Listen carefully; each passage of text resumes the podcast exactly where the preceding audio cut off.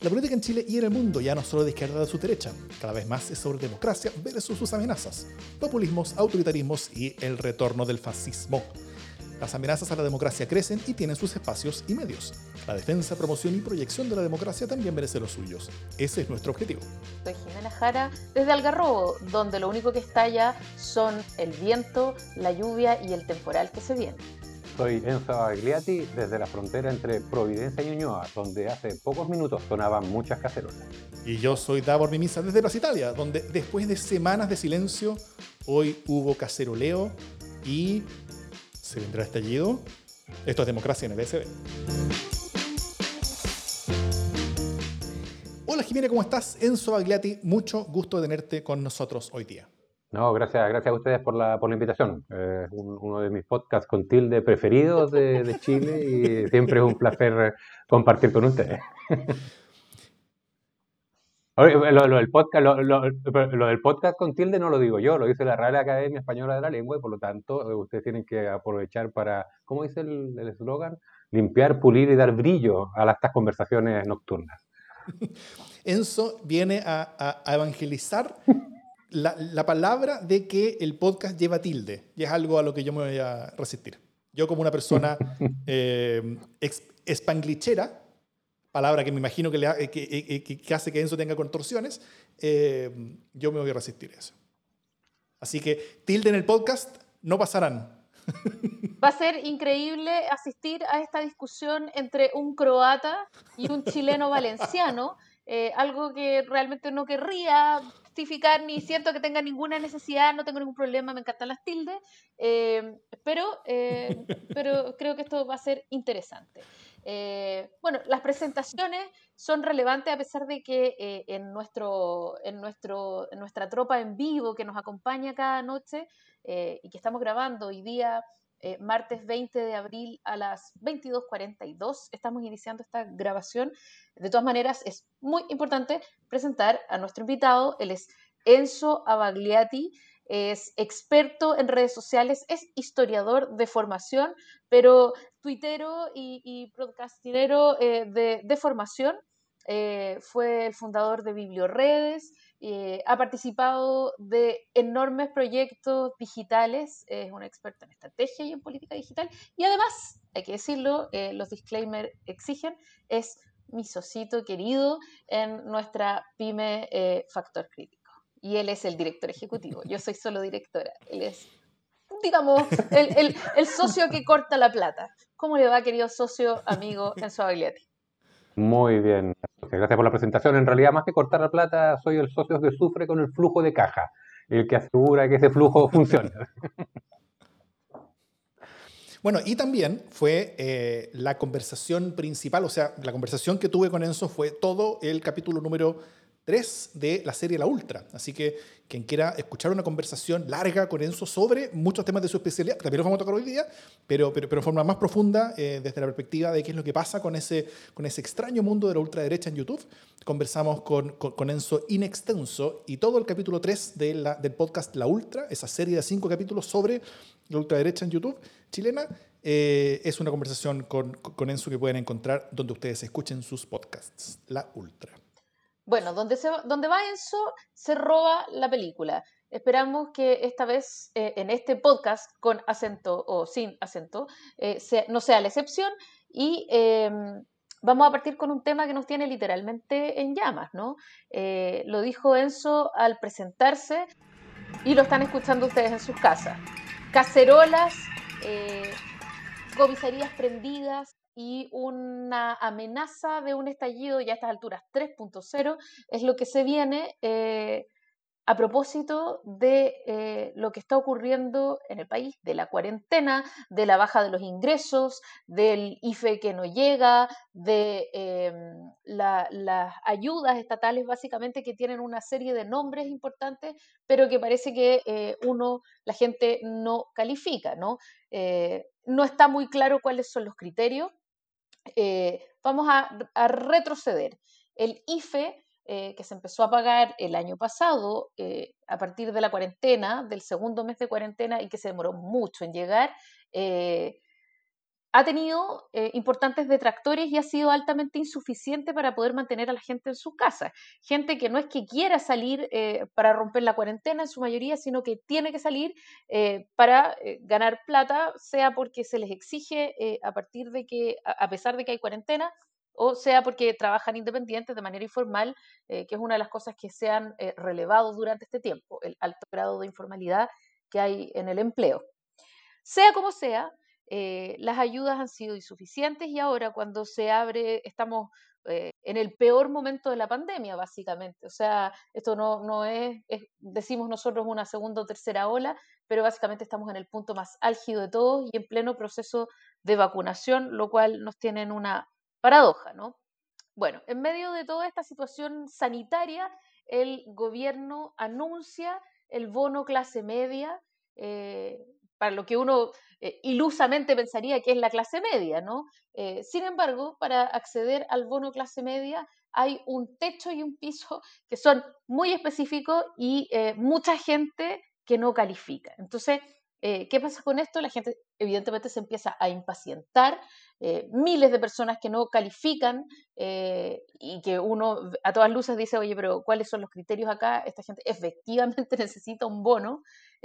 Y entonces frente a este fracaso del bono clase media, y quiero poner entre muchas comillas clase media, porque eh, en cualquier sistema de medición socioeconómica eh, razonablemente honesto, eh, una persona que gana 250, 280 mil pesos no es una que gana básicamente el mínimo, no es una persona de clase media, es una persona vulnerable, una persona que necesita todo el apoyo del Estado en un contexto así. Bueno, en Chile eh, usted con 280 mil pesos es muy rico para el bono clase media.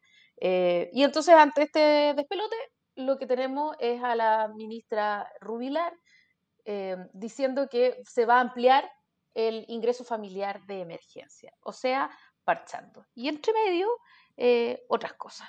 ¿Cómo, recibió, ¿Cómo recibieron las redes sociales esta noticia en su Eh, ¿Cómo la ves tú y cómo, cómo ves em, ¿Cómo, podemos predecir que se viene la reacción, siendo que las redes sociales a veces empiezan muy tempranamente eh, a reaccionar ante, ante estos estímulos, por decirlo de alguna manera, eh, políticos? Sí, el, bono clase media eh, que tuvo operativo partió, partió con una partida en falso, porque hubo mucha gente que desde el sábado a las 000 horas eh, que esperaba poder postular a ese, a ese bono, porque se había dicho que el sábado comenzaba, pero no se había aclarado en qué momento el sábado. Entonces, legítimamente, mucha gente terminó el viernes, y se conectó el sábado a las 00 horas y esperaba que, la, que estuviera disponible la página de postulación el impuesto interno. Eso no fue así. De hecho, se, habilitó en la, durante el eh, sábado en la tarde la página del impuesto interno y lo que ocurrió fue que muy tempranamente eh, mucha gente, y aquí hay un tema de expectativas, que yo creo que es uno de los grandes problemas que ha tenido este gobierno eh, en distintos ámbitos, pero específicamente sobre todo con el tema de las ayudas post comienzo de la pandemia. Hubo mucha gente que llegó a esa página con una expectativa muy fundada de que le iba a tocar el bono.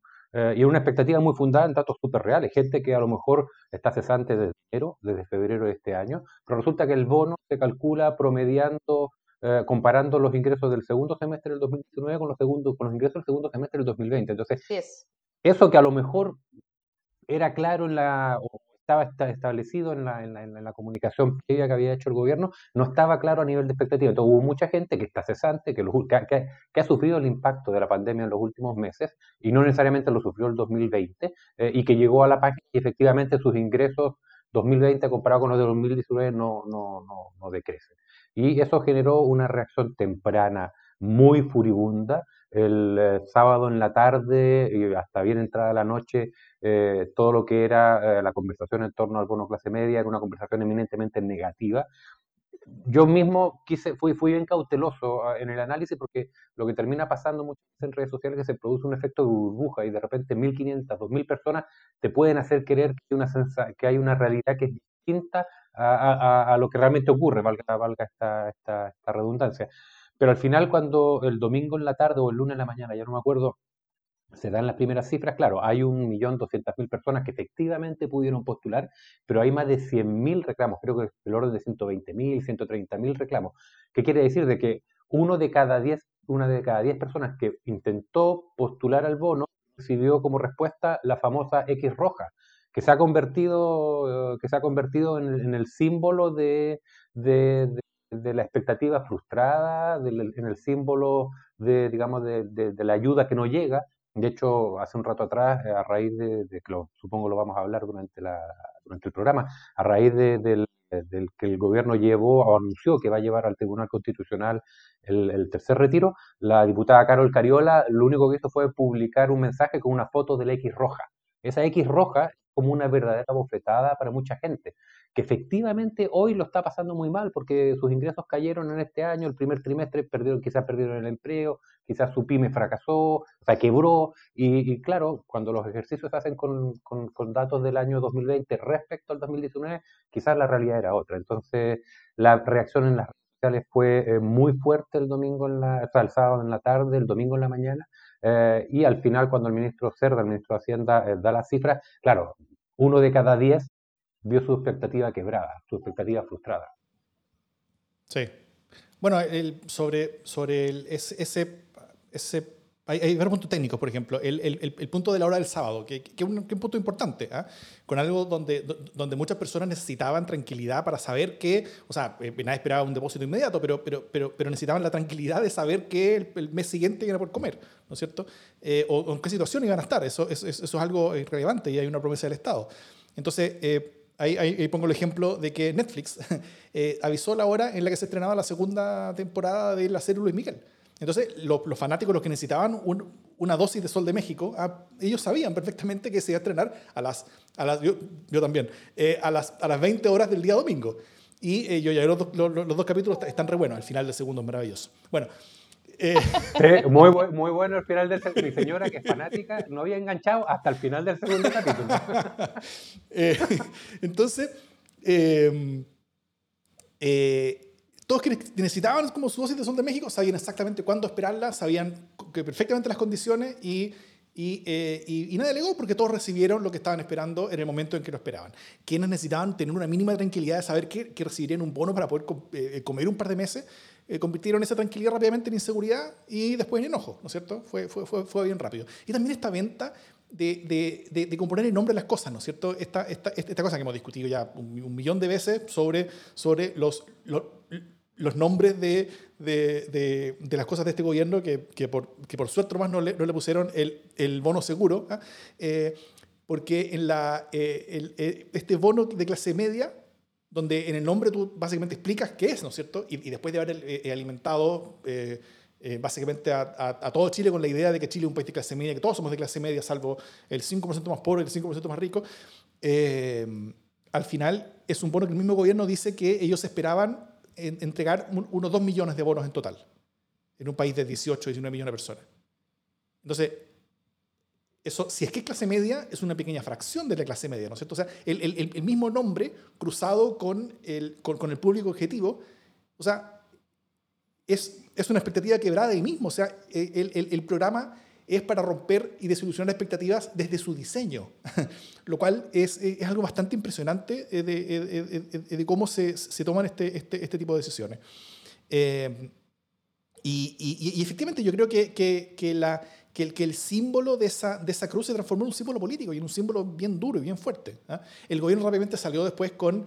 con eh, bueno, después voy a... En, en, en, el siguiente tema contaré qué, qué, es lo que pasó con ese símbolo, pero, pero eh, pero, pero luego será con este IFE, que, que, al parecer es algo mucho más fácil de obtener, de, es, es, es, de, menor impacto, sí, de, de, de 100 mil pesos por persona en la familia, no sé cuánto tiempo dura, pero, eh, pero, pero, al parecer va a ser de, entrega mucho más automática, mucho más fácil. ¿ah? Creo que ahí el, el, gobierno aprendió un par de, lecciones con respecto al, al, a esta capotera que está recibiendo con, con, con, con, abono clase media, pero a piola, a nadie le importó, porque el relato eh, hoy día social es sobre las cosas que se están haciendo mal y no sobre las cosas que, se están haciendo bien. Sí. Entonces, al final lo que queda es, es, es, es lo terrible, creo. Dime. Yo solo quiero aportar que em, en el programa pasado, antepasado, por supuesto que ya no me acuerdo, eh, estuvimos hablando justamente del, del, estudio que había hecho el Banco Mundial de cómo 2.300.000 eh, chilenos y chilenas habían caído de la clase media a la vulnerabilidad. Para poder hacer ese estudio, además, hicimos un, focus. Eh, lo que hizo el Banco Mundial fue dividir la clase media, que es como el peronismo, que es un saco en el que cabe cualquier cosa, básicamente, eh, de cualquier lado. Entonces tuvieron que dividir esta falsa clase media en cuatro grupos, ¿no? Que era la clase media eh, vulnerable, la clase, la clase media pobre, la clase media vulnerable, la clase media media y la clase media alta. O sea, tuvieron que dividirla porque no daba mm. eh, como, una, como una clase homogénea, que es lo que uno entiende cuando habla eh, de la clase media. Y de esa clase media ya dividida, establecieron que quienes estaban, 2.200.000 personas que estaban en la clase media eh, media, habían caído a la clase media vulnerable, ni siquiera la pobre, ¿no? Y hoy día estamos escuchando, como eh, en los comentarios de quienes nos escuchan, Gonzalo Yarzún dice, si se entregaron 2 millones de bonos, hay 17 millones de personas que no son clase media. Eh, ¿Qué son? Eh, entonces, es, muy dramática la situación y efectivamente no calza este, estadísticamente.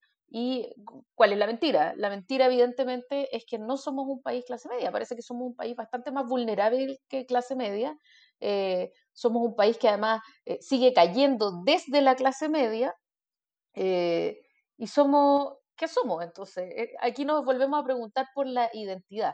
Y todo esto ayuda a encender la pradera, porque cuando te dicen que eres muy rico para la clase media y sin embargo no llegas a fin de mes con tus ingresos, se, pone, se pone feo el panorama.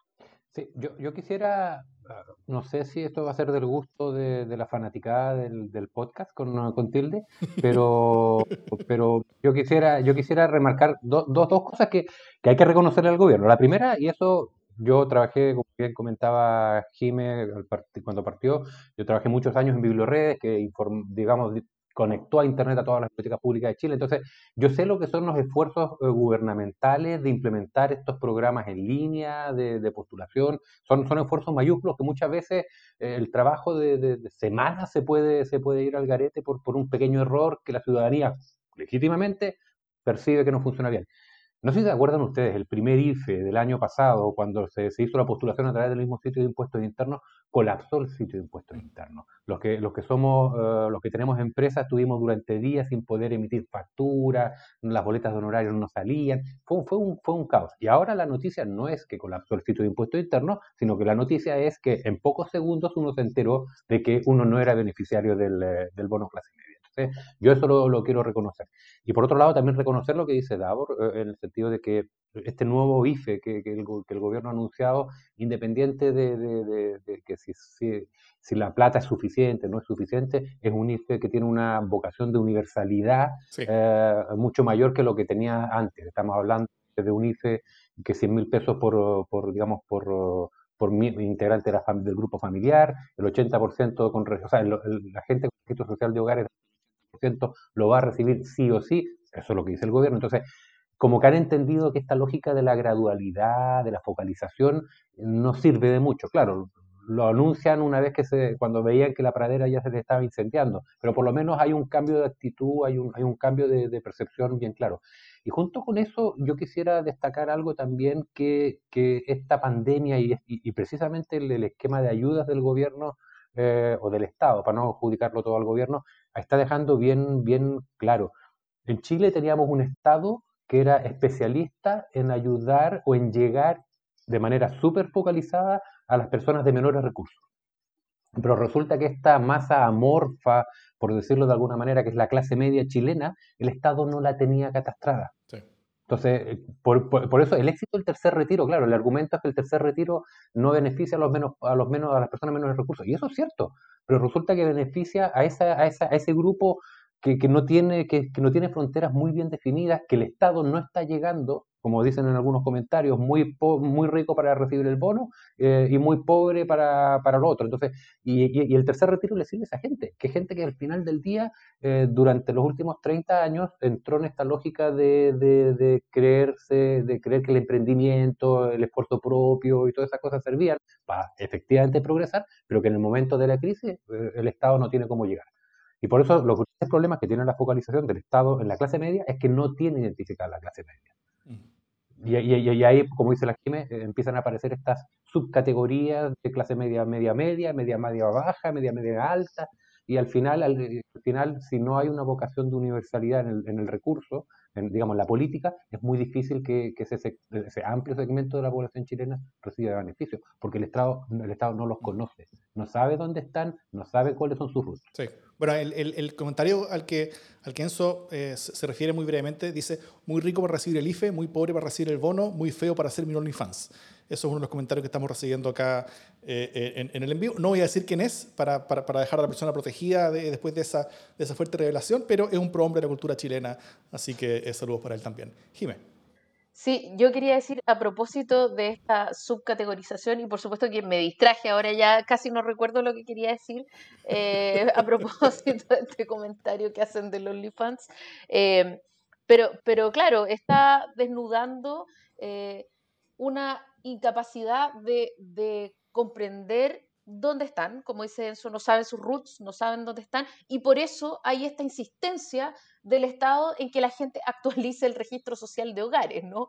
Eh, por favor, actualícese, por favor, díganos dónde está, por favor, repórtese, repórtese pobre, ¿no? Eh, porque e, es como la necesidad, en, un, en una situación tan profundamente dinámica y cambiante, eh, una clase media, para usar las categorías que estamos usando, que se queda dos meses sin, sin eh, sueldo, es una clase media, bueno, tres meses si querís, si es que tienes acceso a tu, si es que no te comiste ya tus fondos de ahorro el año pasado cuando estabas protegiendo tu empleo. Eh, ya en dos o tres meses, eh, una persona de clase media puede tener hambre. se nos fue la Jimé. Jimé, ¿no te estamos escuchando? Desapareció con Cuática. ¿Para qué me echaron? sí, no, lo que pasa es que hay, yo, yo, yo, creo que cuando nos aproximemos, a, cuando tratemos de entender, ahí está apareciendo la Jime. Jime. Estábamos a punto de ponernos a contar chistes con Davos, no sé si quieres seguir me echaron de la clase media mientras estaba hablando. Eh, no, pero decía que como que el, alto dinamismo de esta situación eh, hace mucho más difícil la identificación de dónde están las vulnerabilidades. Y son vulnerabilidades que cambian día a día. Y por lo tanto, eh, una ayuda universal eh, no es un despilfarro, no es un derroche del Estado, sino que el Estado tiene que tener la capacidad también de flexibilizar y reaccionar mucho más rápido ante la emergencia, porque eso es, no podemos perder de vista que es una emergencia. Eso. Espero no haberme caído esta vez. Sí, sí no, y, y además lo que ocurre, y eso es algo que uno ustedes saben que yo vivo conectado permanentemente a las redes, y, hay un comentario muy recurrente que veo aparecer en mi, en timeline en Twitter, y que tiene que ver con gente que a lo mejor no necesita la ayuda, eh, pero pensando, por ejemplo, en los temas del retiro de la FP, pero que está retirando su plata para ayudar a terceros, para ayudar a familiares. Entonces, hay una suerte como de, red de protección social que las propias familias, las propias personas están estableciendo eh, para, para, poder llegar ante la dificultad que tiene el Estado de, de aplicar la política universal de llegar masivamente a toda la gente. Entonces, eh, ahí hay, un tema. Ahora, yo, yo creo que hay, al aproximarse a este, a, cómo el, cómo el gobierno está enfrentando este tema de las ayudas, hay tres elementos que para mí son, son bien relevantes que tenemos que tener presentes. Primero, eh, se nos olvida de que la pandemia lo que hizo fue poner en pausa, pero no parar, las causas del estallido social. Entonces, hay un, hay un sustrato de, de profundo malestar eh, que, que, está ahí. Eh, acuérdense que el año pasado, en marzo del año pasado, nos estábamos preparando para el gran marzo, para, para, para, el, para el, que el, fuego de, se, iba, se iba, a volver a, a, surgir y llegó la pandemia y nos quedamos todos en una situación bien perpleja. Entonces hay un sustrato de malestar social que lo que, que, precisamente la pandemia lo único que ha hecho es, exacerbarlo, porque finalmente la desigualdad del impacto de muerte, del impacto de contagio, de la dificultad que tienen ciertas, por ejemplo, ciertas comunas de Santiago para llevar adelante la, la digamos, la cuarentena, tiene que ver con eso, con, con, con, una situación muy desigual. Entonces, por un lado, hay un, hay, un, hay un sustrato de malestar social que está en pausa y que ante los más mínimos estímulos estalla. Por otro lado, hay un tema, hay un tema, la segunda, la segunda, yo creo que el elemento que tenemos que tener presente cuando, cuando vemos cómo reacciona el Estado ante estas dificultades de la crisis. Claro, cuando partió en marzo la pandemia, no se sabía cuánto iba a durar. Entonces, en aquel momento era lógico y bastante razonable graduar las ayudas y decir, hoy no sabemos cuánto va a mudar, no sabemos hasta dónde tenemos que estirar el chicle, seamos, seamos conservadores en la, partida. El problema es que cuando ya se supo que esto era para largo, no soltaron, no, no, no, no, no migraron a la, a la universalidad de los beneficios y siguieron con una lógica de focalización que, que, es lo que se traduce en esta X roja que el fin de semana muchas personas vieron en sus pantallas en los computadores al postular. Y eso claramente ahí hay un problema de aprendizaje. Mm. Lo curioso es que no sé, exministros como Briones o Sichel, una vez que están fuera del gobierno, se ponen ambiciosos y, se ponen generosos cuando, cuando estaban en el, en el gobierno celebraban eh, con, eh, tocándose los codos. Tenemos por un lado el problema del, o sea, el, tema del sustrato del estallido social que sigue ahí, el tema de, no haber aprendido de que había que pasar de la gradualidad a la universalidad, y hay un tercer tema relevante que tiene que ver con eh, las dificultades que este gobierno ha tenido en muchas dimensiones, sobre todo desde después del estallido, pero especialmente después de la pandemia, para comunicar. Eh, hay, una, hay, una, hay una profunda desconexión que uno lo ve en distintos ámbitos con, con el sentir ciudadano.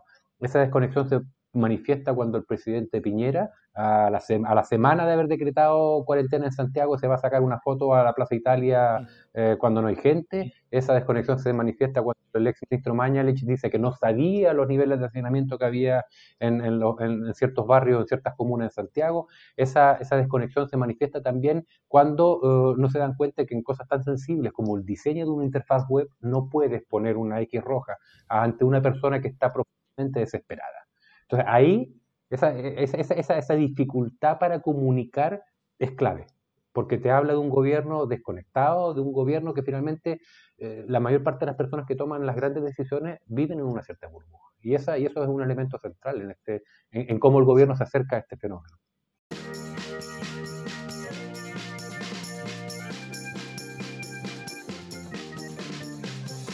Eh, bueno, esto lo estamos grabando la noche del martes 20 de abril.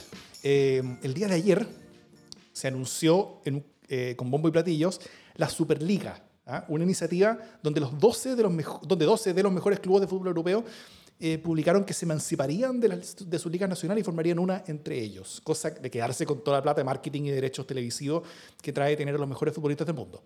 Inicialmente eran Manchester United, Arsenal, Chelsea, Tottenham, Manchester City, Liverpool, Real Madrid, Barcelona, Atlético Madrid, Inter de Milán, Milán y Juventus. Eh, y su idea era crecer algo más después de eso. Y esto explotó como una bomba nuclear ayer lunes en la madrugada, con una, con una declaración donde todo esto se lanzó. ¿ah? Eh, y bueno, hoy, hoy martes en la noche podemos decir que la idea se está desmoronando de una manera francamente espectacular. Eh, los equipos ingleses ya, se retiraron, un par de equipos italianos también están haciéndolo, y de acá a que escuchen este podcast, probablemente ya la Superliga va a ser el puro Florentino Pérez corriendo en una cancha vacía, gritando a quien quiere escucharlo que su idea aún sigue en pie. Eh, bueno, que descanse en paz Superliga, 19 de abril del 2021 a 20 de abril del 2021.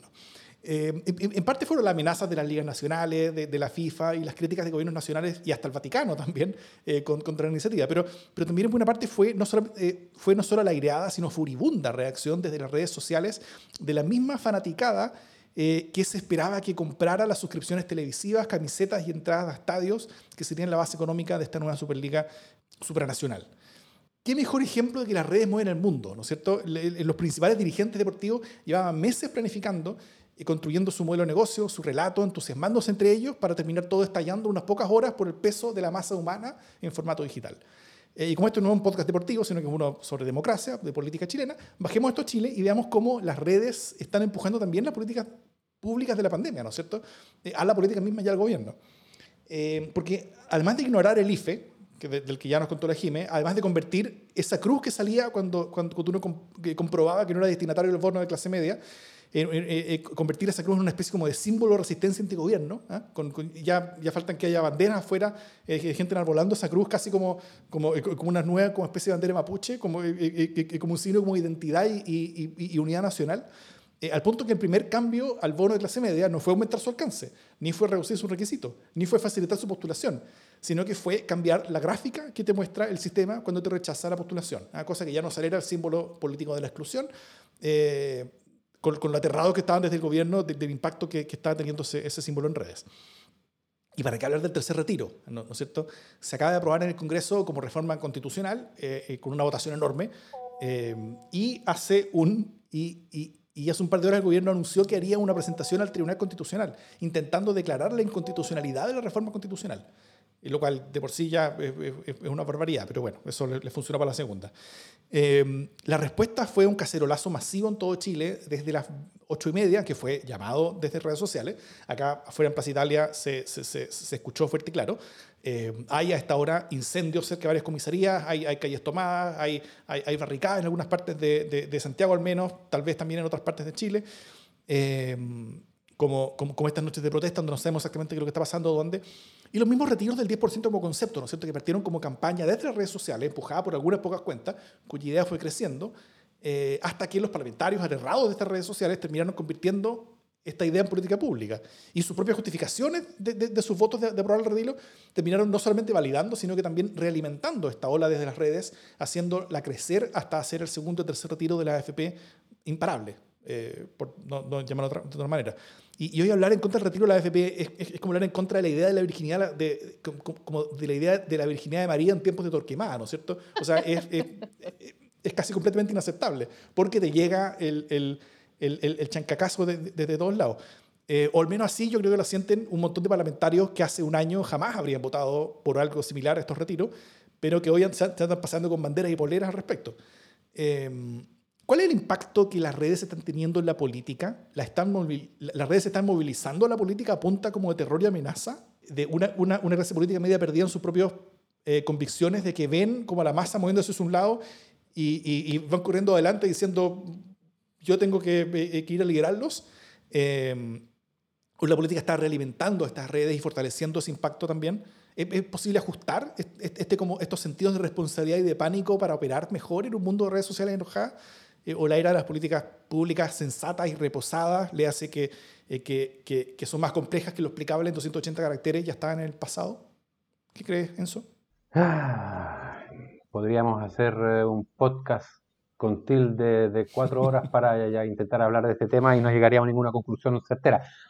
Lo, lo, que ocurre, lo que ocurre es que yo creo que veníamos, veníamos de una manera de hacer política que eh, era una manera, por decirlo de alguna forma, que se hacía política en los cuerpos de reportaje de lo, del Mercurio de la Tercera de los domingos. Mm. Y ese era el gran espacio del debate público sobre la política chilena.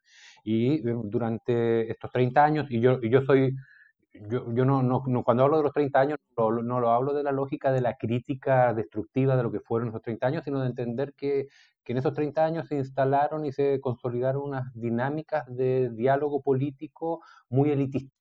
Eh, eh, y que básicamente eh, circunscribían, acotaban el debate público a, a, espacios muy controlados, donde al final un telefonazo, una llamada, una entrevista negociada eh, modelaba la opinión pública. Y de repente, desde finales de la década, ya no pasada, sino antepasada, de 2008, 2009, cuando en Chile explota, igual que ocurre, ocurre en todo el mundo, explota el fenómeno de las redes sociales, eh, se pierde el control de la, o la hegemonía sobre el discurso público y, de, en el caso específico de Chile, de tener un, discurso público donde habían actores muy identificados y espacios muy acotados, pasamos a una hiperfragmentación donde cualquiera eh, podía en cualquier red social, específicamente Twitter, política por ponerlo en esos términos, podía influir en el, debate. Entonces, eh, no, es que, no es que la era de las políticas públicas sensatas, como dices tú, haya terminado, sino que lo que terminó fue eh, una cierta sensatez que se nos imponía. Eh, una sensatez de, que no se consultaba a la ciudadanía, un, una, era, era común, no, Chile no está preparado para esto. Pero ¿quién, quién definía para lo que estaba Chile o no preparado? Eh, eran básicamente actores de la élite política o de la élite económica. Y ahora resulta que la ciudadanía conectada decide para lo que Chile está preparado o no está preparado. Y obviamente estamos en un, punto de quiebre y como buen punto de quiebre, las incertidumbres son muchas más que las certezas. Eh, y va a costar encontrar ese equilibrio. Yo, yo, confío, yo confío que el proceso constituyente, con, todo, con toda la, la discusión ciudadana, que se, con toda la energía ciudadana que se va a canalizar a través del proceso constituyente, permita llegar a, retomar un cierto equilibrio, pero es un equilibrio muy distinto al que existía antes en Chile. Un equilibrio que implica una participación permanente un equilibrio que implica necesariamente mecanismos de consulta continua a la ciudadanía sobre los más diversos temas eh, y, en ese sentido las redes sociales en que las redes sociales influyen en la política es algo que, más allá de las incertidumbres, como recién comentábamos, que hoy estamos viviendo, es una influencia que, sumando y restando, es profundamente positiva.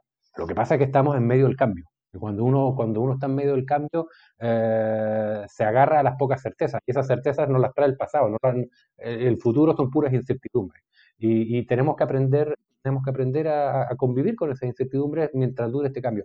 Y el problema que tenemos que es una, que, tenemos una clase política que, que, salvo actores muy acotados, muy identificados, no se han subido a este barco. Entonces, eh, reacciona eh, ante la, ante ante la indignación, ante la ira, ante la expresión ciudadana más genuina que pueda ocurrir en redes sociales, reaccionan eh, reactivamente, valga la redundancia, eh, y, reaccionan desde el temor, desde, desde, querer abuenarse hay un fenómeno muy performático en, la clase política chilena actual, que, que, es en el fondo, oye, tiremos el tweet que nos, que nos ayuda a conectar con ese sentimiento ciudadano. Y, ojalá nuestro tweet no, no conecte con la, con la emoción incorrecta porque se nos van a venir encima. Eh, y eso te habla de una clase política que en general eh, reacciona. con la JIME fuimos parte del equipo del Quinto Poder, estamos hablando del año 2010, uh. cuando este fenómeno de la, de la, política digital estaba recién partiendo, y uno veía, y uno veía que cuando lográbamos que algún político de primera línea eh, llegar al espacio y, participara, lo hacía en la lógica, en la, vieja lógica de la columna de opinión. Yo opino que el pueblo escuche y no me hago cargo de la conversación que provoque. Eran pocos y siguen siendo pocos los políticos y políticas que tienen un genuino interés en ese diálogo digital, que es un diálogo horizontal, eh, profundamente ciudadano eh, y, donde tú tienes que entrar en el tú a tú. Entonces, en ese escenario es lógico que la, clase política chilena esté en una lógica más bien reactiva y que le tema, le tema y que esté pendiente del, trending topic porque ojalá estar ahí eh, en el lado correcto del trending topic y no en el lado incorrecto. Entonces, cierro, cierro este, esta, esta, intervención diciendo que, eh, que yo, yo, soy, yo soy un tipo profundamente optimista. Yo creo que eh, las redes sociales le han hecho más bien que mal a la política chilena. Y, en el futuro eso va a significar, yo soy de los que creo de que hoy posiblemente no tendríamos un proceso constituyente si no fuera por la presión ciudadana a través de las redes sociales. Movimientos como Marca C y otros movimientos que vinieron impulsando no tenían acceso a los medios tradicionales. De hecho, todo lo contrario, desde los medios tradicionales o incluso desde los actores políticos tradicionales tipo Camilo Escalona, eran todos unos fumadores de opio. Y resulta que ahora estamos en el proceso constituyente. ¿Hubiera sido posible este proceso constituyente o, eh, gatillar, canalizar esta, esta, fuerza, esta energía ciudadana sin redes sociales? Imposible. El Mercurio y la Tercera no le hubieran dado espacio. Y resulta que la ciudadanía impuso sus términos, de mejor o peor pero los logró imponer. Y hoy estamos en este proceso. Por eso yo creo que, sumando y restando, las redes sociales le, le han hecho bien a la política chilena. Lo que pasa que, claro, dicho esto, hoy, cuando uno ve las funas, cuando uno ve la intransigencia, cuando uno ve los discursos de odio, es, difícil hacer la, sumatoria positiva, pero ah, cuando yo soy historiador, nunca he ejercido, pero cuando veamos 20, 30 años más el influjo de las redes sociales en la política chilena, diremos, las redes sociales chilenas lo, en Chile lograron algo que los medios de comunicación tradicionales y la clase política tradicional no estaba queriendo eh, generar o no estaba queriendo canalizar. Y era un profundo sentimiento ciudadano de que había que cambiar la constitución. Y, y así en Chile nos convertimos en un, en un, en un, en un gran fumadero de opio finalmente. Exacto. Oye, si tengo, eh, si, si, es que puedo hablar sin caerme, porque quiero contarle también a nuestros auditores que este podcast se ha grabado en unas condiciones de inclemencia climática en donde estoy que son brutales y por lo tanto de inclemencia también eh, informática, eh, me he caído yo creo unas 10 veces, pero me vuelvo a enchufar. Lo malo es que em, no he podido seguir con fluidez toda la conversación. Lo bueno es que justo me caí más duraderamente en la parte del fútbol, así que no tuve que participar. Em, pero me pregunto y te pregunto, Enzo, eh, por un lado, claro, tú tienes las redes sociales y esta, esta diferencia en la relación, ¿no?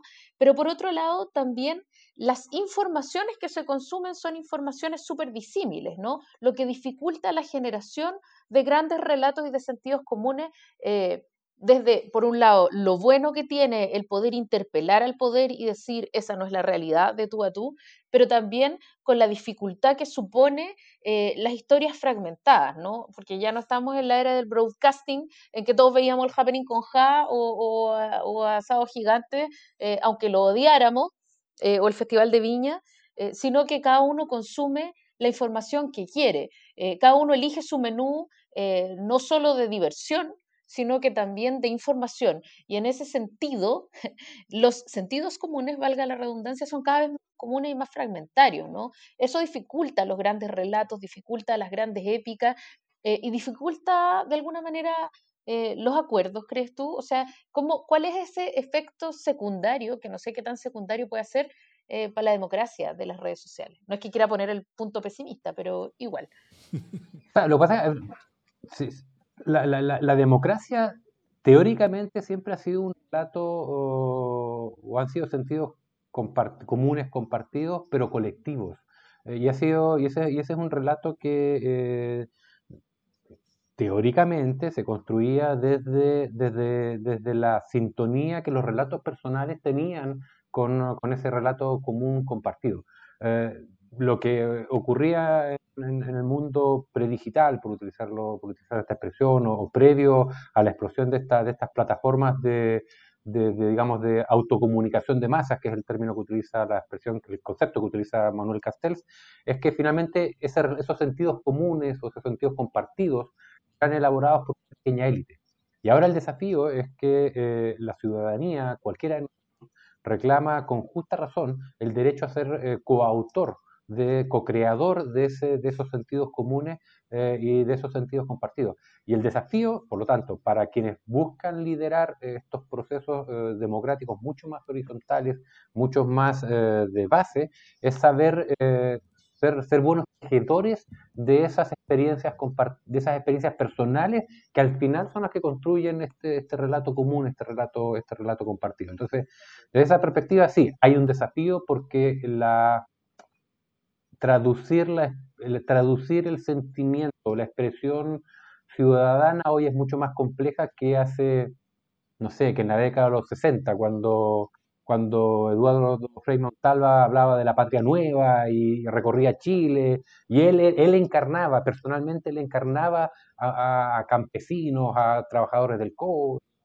a pequeños empresarios, eh, pero los encarnaba él. Ahora cada uno se encarna a sí mismo y el desafío del político, del traductor de esos sentimientos, es poder enhebrar, es poder, es poder eh, a través de, algún, de algún mecanismo, de algún instrumento de interpretación, poder juntar esas expresiones que son expresiones genuinamente individuales, eh, pero, que, pero que tienen que conectar en algún momento con esta dimensión más colectiva. Entonces, sí, es un desafío, pero, pero un desafío que llegó para quedarse. O sea, las redes sociales no van a desaparecer.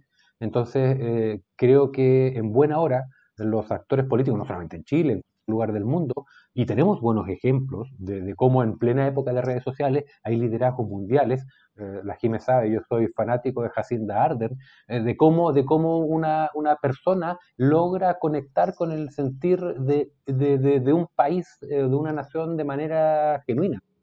No es que sea difícil, lo, que pasa es que obliga a los actores políticos que están acostumbrados a cierta, a cierta forma de interpretar el sentimiento ciudadano o de escuchar el sentimiento ciudadano, los, los, obliga a desarrollar nuevas capacidades de escucha. Entonces, a lo mejor lo, uno dirá que es un tema generacional, que tiene que morir una o desaparecer de la primera, de la primera línea una cierta generación de políticos. Puede ser, yo creo que, que, no necesariamente tiene que ver con un tema generacional, tiene que ver más bien con una cierta habilidad para interpretar eh, genuinamente lo que la gente está expresando y con una cierta genuina disposición a escuchar al otro. Hoy la política no, no, creo que, sobre todo en este, en este tránsito de coyuntura tan disruptiva como estamos en Chile, no se trata tanto de, interpretar y hablar por el otro como de saber escuchar al otro. Porque el saber escuchar al otro significa integrar la diversidad sexual, significa saber escuchar al mundo indígena, significa saber escuchar a la mujer que, sufre violencia, significa saber escuchar a las regiones. O sea, esta, este mosaico es un mosaico que las redes sociales lo ponen en primera línea. Entonces ya, si, si yo no sé, si no tengo capacidad de, darme cuenta de que tengo que hablarle simultáneamente a, audiencias muy diversas, mi discurso, mi, mi, mi, interpretación eh, de, de, lo que Chile necesita va a ser necesaria, va a ser casi por definición una, una, una, interpretación fracasada. Entonces, aprendamos a escuchar. Y, y, al, al, político o a la política en general le cuesta escuchar. Entonces, y hoy la política yo creo que pasa más por escuchar que por hablar. Mm. Hay hartos de nuevas generaciones que no se callan nunca, de hecho. Exactamente. y, que creen, tener la verdad. algo, algo genuinamente político. Todos los políticos hablan desde la verdad.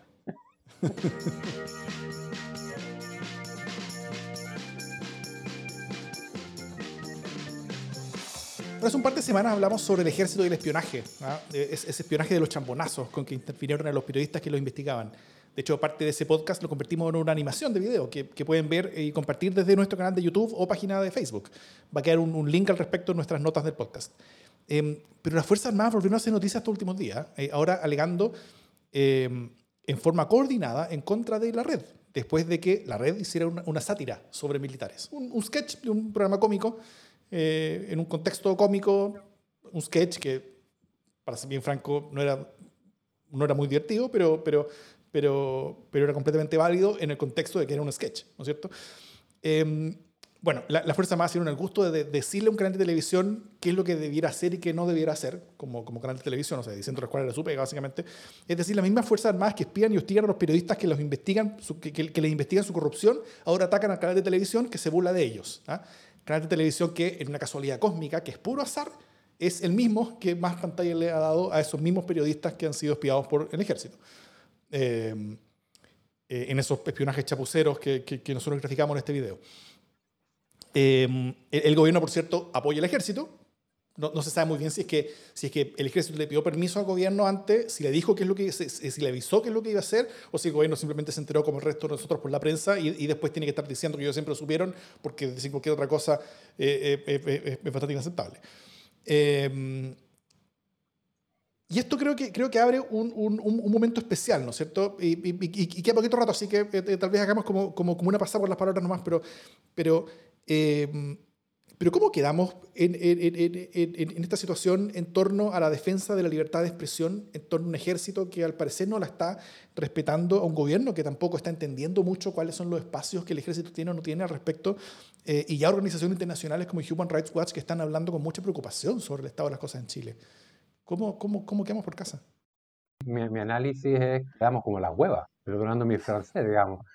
Porque realmente es, es, inaudito que en el transcurso de, no sé si fueron 24 horas, todas las ramas de las Fuerzas Armadas y además el ministro de Defensa hayan flagrantemente vulnerado algo tan básico como el derecho a la libertad de expresión. O sea, eh, además, eh, o sea, es como, es como si, es como si las Fuerzas Armadas norteamericanas se quejaran cada vez que Saturday Night Live hace una parodia, que ha hecho miles de parodias sobre, sobre y generales norteamericanos. No, no sé, yo, yo, yo creo que no, también lo podemos entender o lo podemos interpretar desde la lógica de, de, un gobierno que no gobierna. Eh, no digo que esto no hubiera pasado en gobiernos anteriores, pero hubiera habido, yo creo un mínimo decoro de, llamar a terreno, de, de, decir eso no se hace, y aquí no solamente no ocurre, sino que el ministro Procurica eh, sale a respaldar lo que el ejército hace. Sí, yo encuentro que si es que, es que alcanzo a terminar esta opinión, by the way. Em, me pasa que em, por ejemplo, en Estados Unidos hay, unas leyes increíbles que son unas leyes eh, de los vegetales, ¿no? Eh, la gente que habla en contra de ciertos vegetales eh, puede ser querellada, ¿no? Y en algún momento, no me acuerdo si fue Oprah Winfrey o otra persona tuvo que pagar una millonada de plata porque dijo que no le gustaba el brócoli. Em, porque los productores de brócoli se ofenden mucho y, y, alguien dice que no le gusta el brócoli y puede ser sujeto de una demanda y además esa demanda puede ser exitosa. Eh, y, entonces eh, la persona que dijo que no le gusta el brócoli termina diciendo, que es un, caso real, eh, termina diciendo, no, pucha, me equivoqué, en realidad sí me encanta el brócoli, o perdón, discúlpenme, yo nunca debí decir que no me gustaba el brócoli, ¿cachai? que es una weá que por lo demás poca gente, salvo a mi hija, le gusta. Bueno, es como ese el Estado, ¿no? Que en el fondo uno dice, quienes controlan la producción y la comercialización del brócoli finalmente son los transnacionales eh, que terminan siendo como un cartel, ¿cachai? Eh, y aquí lo que empieza a pasar es que efectivamente eh, aquí alguien hace un chiste sobre el brócoli o sobre, sobre, sobre estereotipos, pero estereotipos que básicamente han dejado de ser casos aislados eh, hace mucho rato y justamente eso es lo que hace gracioso el sketch, ¿no? Eh, es como los sketches de Plan Z cuando eh, trataban de la rehumanización de militares, o sea, hay un hecho cierto que permite la la, modulación o la sobreecualización que significa el humor finalmente, ¿no? Uno eh, agranda una situación para poder hacer un sketch, pero lo basa en una situación que fácilmente la gente puede reconocer. Eh, eso es el humor.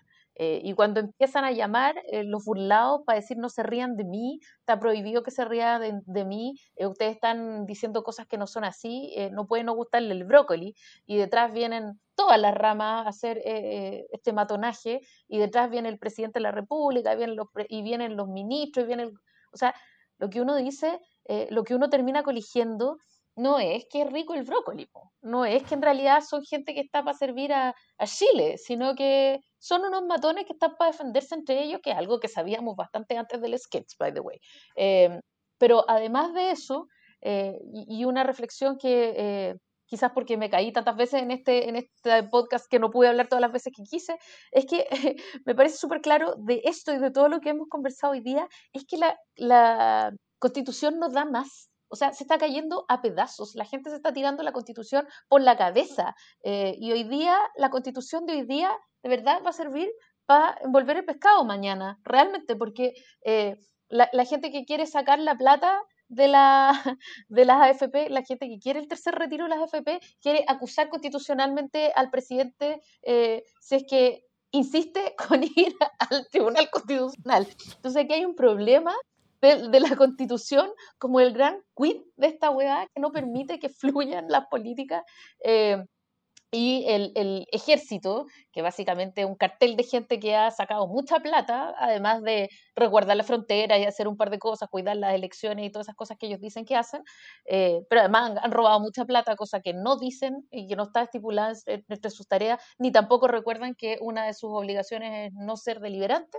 Eh, en fin, eh, también hablan de la constitución, para parar su, su pataleta. Entonces hoy día la constitución sirve para cualquier cosa, de nuevo, es como el peronismo, eh, lo cual habla que está largamente superada y, mi buena noticia, me voy, a me voy a adelantar por si me caigo eh, de la transmisión en el momento de la buena noticia, es que justamente estamos a puertas de un, de un proceso en el, que, en el que finalmente vamos a superar esta constitución. Sí, estoy de acuerdo con la Jime. Eh, eh, ¿Cómo partimos todo esto? Era una nueva constitución para tener un país más digno, ¿no es cierto? Eh, ¿Cómo va la cosa? Es que, eh, o, cómo sigue la cosa, es que saquen la constitución de su miseria porque ya la indignidad es, es, es, terrible. Y, y, tal como decía eso también, yo, yo, yo me sumo. Eh, creo, que, creo que estamos hasta las cachas, creo que es muy grave lo que está pasando con respecto a la, a la libertad de expresión. creo que sobre todo en este podcast tenemos que montar el, el, el, cartel este grande que diga no pasarán, porque, porque en cosas como esta no pueden pasar, sobre todo personas con uniforme eh, independientemente de sus ideas, pero hay ciertas cosas que no pueden hacer en un país democrático y digno. Eh, y que, y que, solamente son explicables, tal como bien dijo Enzo, por tener un gobierno que no gobierna. Y por lo mismo yo simplemente me, me gustaría terminar esto diciendo lo importante que es que volvamos a tener un gobierno que gobierne. Eh, y, yo creo que simplemente con tener un gobierno que gobierne, las cosas van a estar mejor simplemente por inercia, eh, eh, por el hecho que, que va a haber menos espacios libres para que actores puedan realmente creer que pueden salirse con la suya haciendo este, este tipo de barbaridades.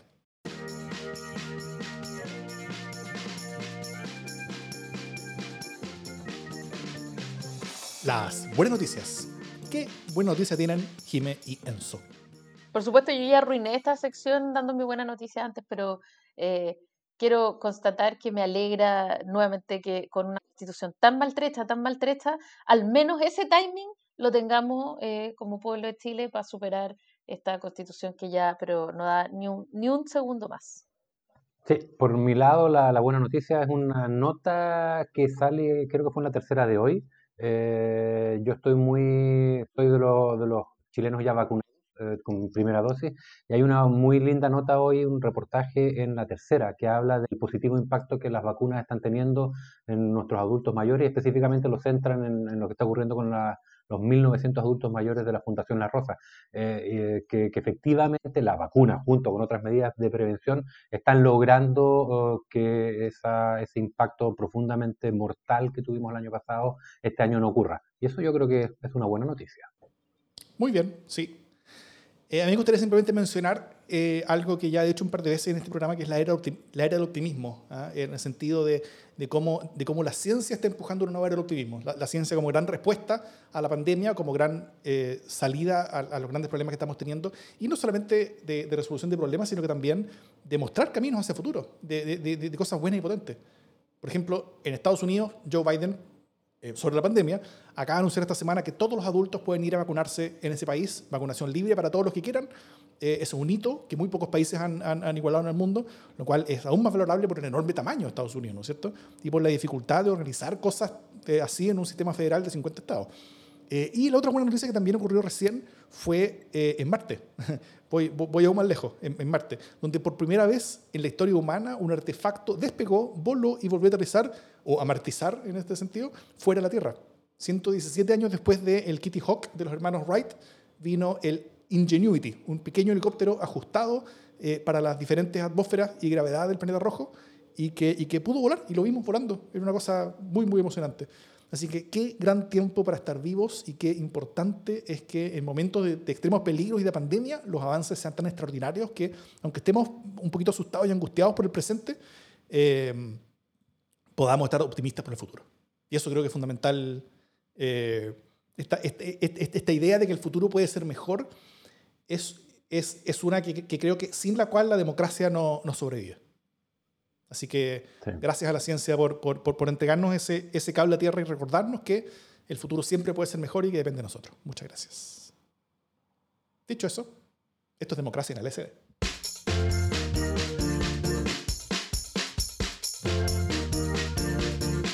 Oye, muchas gracias, Enzo. ¿Cómo te, cómo, te, pareció el show?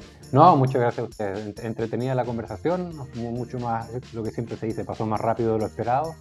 La tercera copa de vino lo hizo todo mucho más relajado, o sea que no, no, no fue, fue, espero, espero que los que están en los comentarios se hayan, hayan, hayan entretenido igual que me entretuve yo, digamos.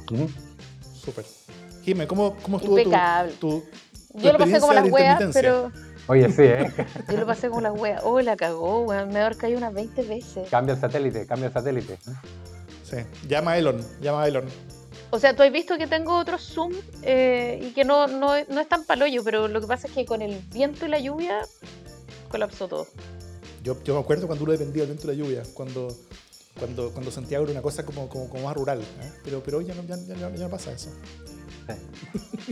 imponderable.